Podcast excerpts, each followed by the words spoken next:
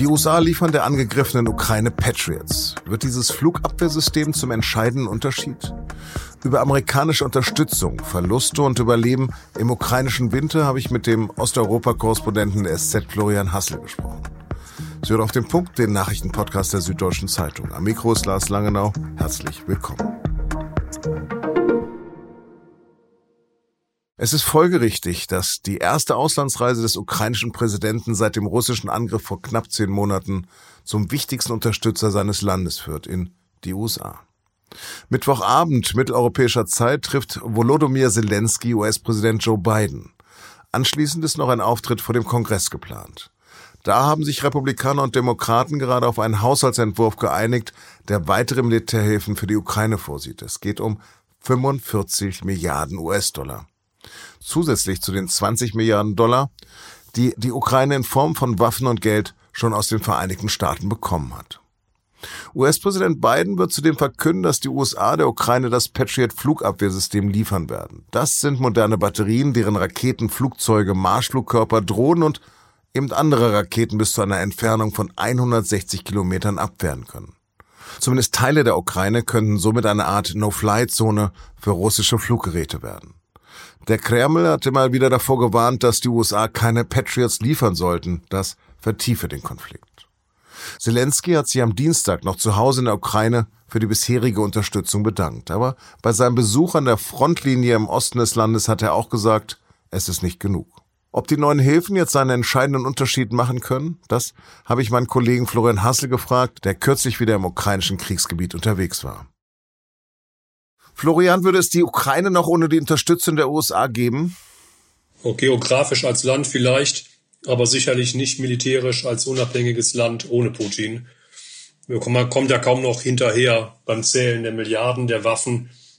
Es wird immer mehr bekannt über die Unterstützung, die die Ukrainer auch elektronisch bekommen haben, sei es über die Stationierung, wo russische Einheiten sind oder über andere Sachen.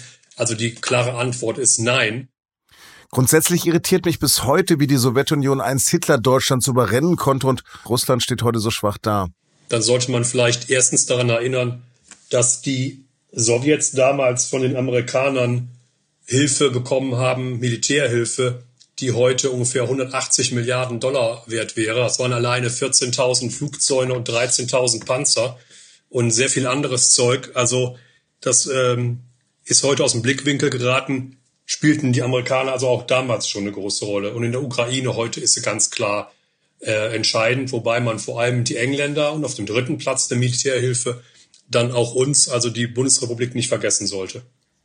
Jetzt ist Zelensky gerade in Washington und dort ist ihm versprochen worden, dass auch das Patriot-Flugabwehrsystem geliefert wird. Wie wichtig ist das denn für die ukrainische Verteidigung?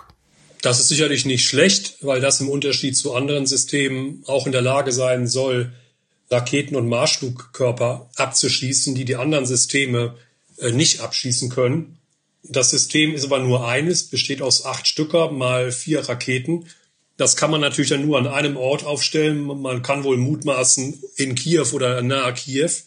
Und dann ist es natürlich schon wichtig. Aber wir müssen daran denken, dass die Ukraine nach Russland das größte Land Europas ist Zelensky war gestern im Osten, das war von der Westgrenze 1300 Kilometer entfernt. Und ein Patriot alleine ist ein wichtiges Zeichen, tut's aber alleine nicht. Wir müssen aber auch dazu sagen, dass die Amis noch eine ganze Menge anderes Zeug liefern. Das taucht auch schon in Nebensätzen auf, wie beispielsweise äh, präzisionsgesteuerte und damit satellitengesteuerte Munition für ihre Jagdflugzeuge gemeint. Also Patriot ist das Signal, aber es kommt noch sehr viel mehr. Putin will heute mit dem Verteidigungsminister, Kommandierenden und Generälen eine Bilanz des Krieges ziehen. Was könnte er da sagen? Was wird Putin sagen? Putin wird sagen, dass es alles bisher nach Plan geht. Er wird sagen, dass Russland sein Territorium erweitert hat. Das ist ja bisher die einzige Rechtfertigung, die er bringen kann. Und dass Russland einen langen Atem hat und es gegebenenfalls auch noch Jahre durchhalten kann, den Krieg weiterzuführen. Jetzt hat er aber gerade Belarus besucht. Braucht er also Unterstützung? Ja, er hätte gerne Unterstützung. Von Belarus kam ja auch ein großer Teil der russischen Truppen ab dem 24. Februar. Es sieht aber so aus, als ob er die Unterstützung, die er gerne hätte, nämlich eine direkte Beteiligung noch der belarussischen Armee nicht bekommen wird. Das war aus dem, was nicht gesagt wurde nach dem Treffen von Putin mit Lukaschenko, ziemlich klar rauszulesen, wo Lukaschenko also wieder darauf abgehoben hat, dass er die Westgrenze gegen einen Angriff der NATO, eine pure Erfindung, verteidigen würde, womit er klar gesagt hat, ich bin bereit, irgendwas anderes zu machen, um propagandistische und logistische Hilfe zu leisten, aber werde nicht selber in den Krieg eintreten. Gerade hat die Ukraine behauptet, dass fast 100.000 russische Soldaten gefallen seien. Die eigenen Verluste werden wohl nur mit 13.000 angegeben. Ist das Propaganda oder realistisch?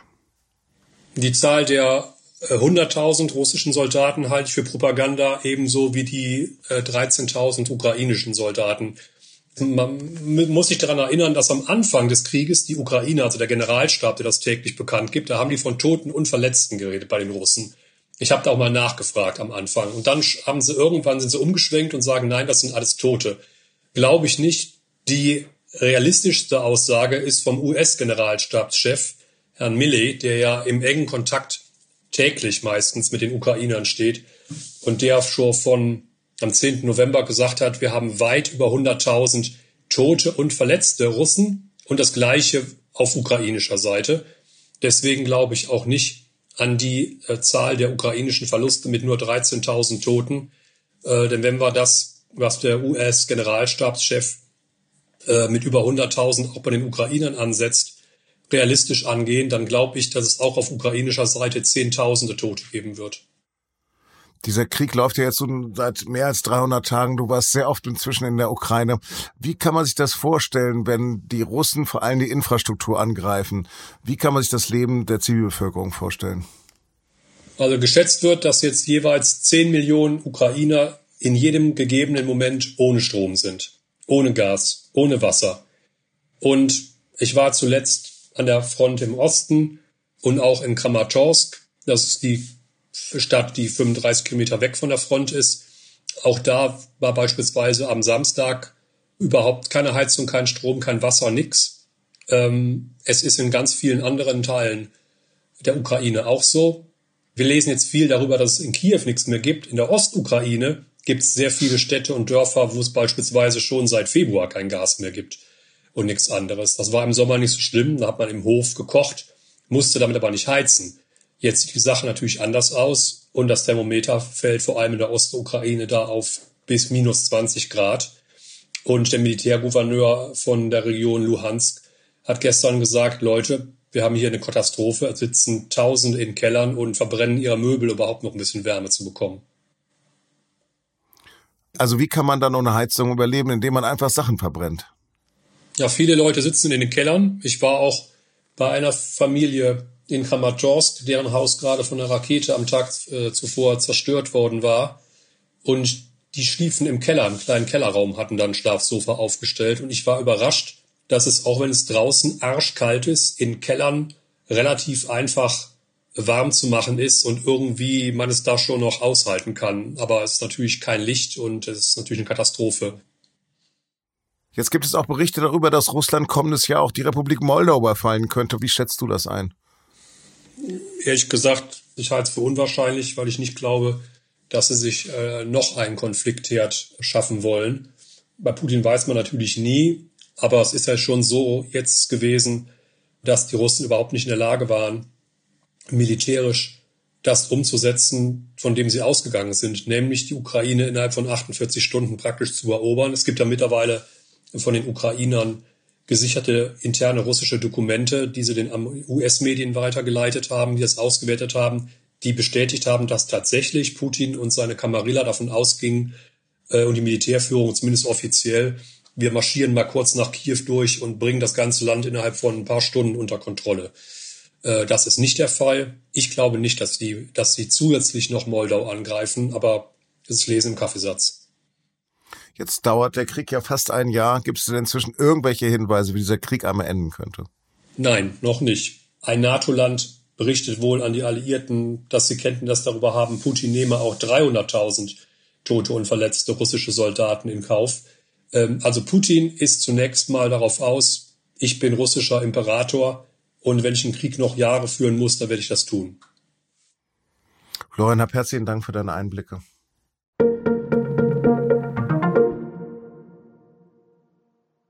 In Afghanistan dürfen Frauen ab sofort nicht mehr studieren. Das hat die Taliban-Regierung entschieden. Eine Begründung dafür gibt es nicht. Seit ihrer Machtübernahme im August 2021 haben die Islamisten Frauenrechte massiv eingeschränkt. Mädchen und Frauen sind vom öffentlichen Leben weitgehend ausgeschlossen. Sie dürfen zum Beispiel öffentliche Parks nicht mehr besuchen. Außerdem dürfen Mädchen auch nur noch bis zur siebten Klasse in die Schule gehen. Afghanische Frauenrechtlerinnen im Exil beklagen eine Rückentwicklung des Landes in die Steinzeit. Jahrelang hat Donald Trump dagegen gekämpft. Nun zieht er den kürzeren. Der US-Kongress wird seine Steuererklärung der vergangenen sechs Jahre veröffentlichen, zumindest in Teilen. Das hat ein Ausschuss des Repräsentantenhauses beschlossen. Es wird erwartet, dass dies in den kommenden Tagen passiert und sie könnten offiziell enthüllen, was für ein Geschäftsmann der Ex-Präsident in Wahrheit ist. Denn nach Richard Nixon haben alle US-Präsidenten ihre Steuererklärung freiwillig veröffentlicht. Trump jedoch brach das ungeschriebene Gesetz. Stets prahlte er mit seinem Reichtum und Geschäftssinn, aber über Jahre hat er keinen Gewinn versteuert. Weihnachten steht vor der Tür und Geschenke hin oder her, das Wichtigste ist doch die Geburt Christi. Aber Moment mal, wussten Sie, dass das Jesulein gar nicht im Winter geboren ist? Erst im 5. Jahrhundert wurde der Dezember als Geburtstermin festgelegt. Wie es dazu gekommen ist und warum, das hören Sie diese Woche bei Geschichte Daily. In dieser vorweihnachtlichen Woche geht es um Mythen rund ums Fest. Diesen Podcast finden Sie exklusiv auf Spotify und den Link dazu in den Show Notes. Und allen unseren jüdischen Hörerinnen und Hörern wünsche ich einen schönen vierten Chanukka-Tag. Chanukka Sameach. Redaktionsschluss für Auf dem Punkt war 15 Uhr. Produzierte die Sendung Jakob Arno. Vielen Dank fürs Zuhören und bleiben Sie uns gewogen. Werbung. Hi, ich bin Patrick Bauer, Reporter beim Magazin der Süddeutschen Zeitung. Und gemeinsam mit meiner Kollegin Eva Hoffmann habe ich an einer unglaublichen Geschichte recherchiert. Tom und Jana denken, sie ziehen mit ihrem kleinen Kind zu einer liebevollen Gemeinschaft. Aber sie landen in einer Gruppe, in der Menschen manipuliert und psychisch und physisch fertig gemacht werden. Wie schafft es die Familie da wieder raus?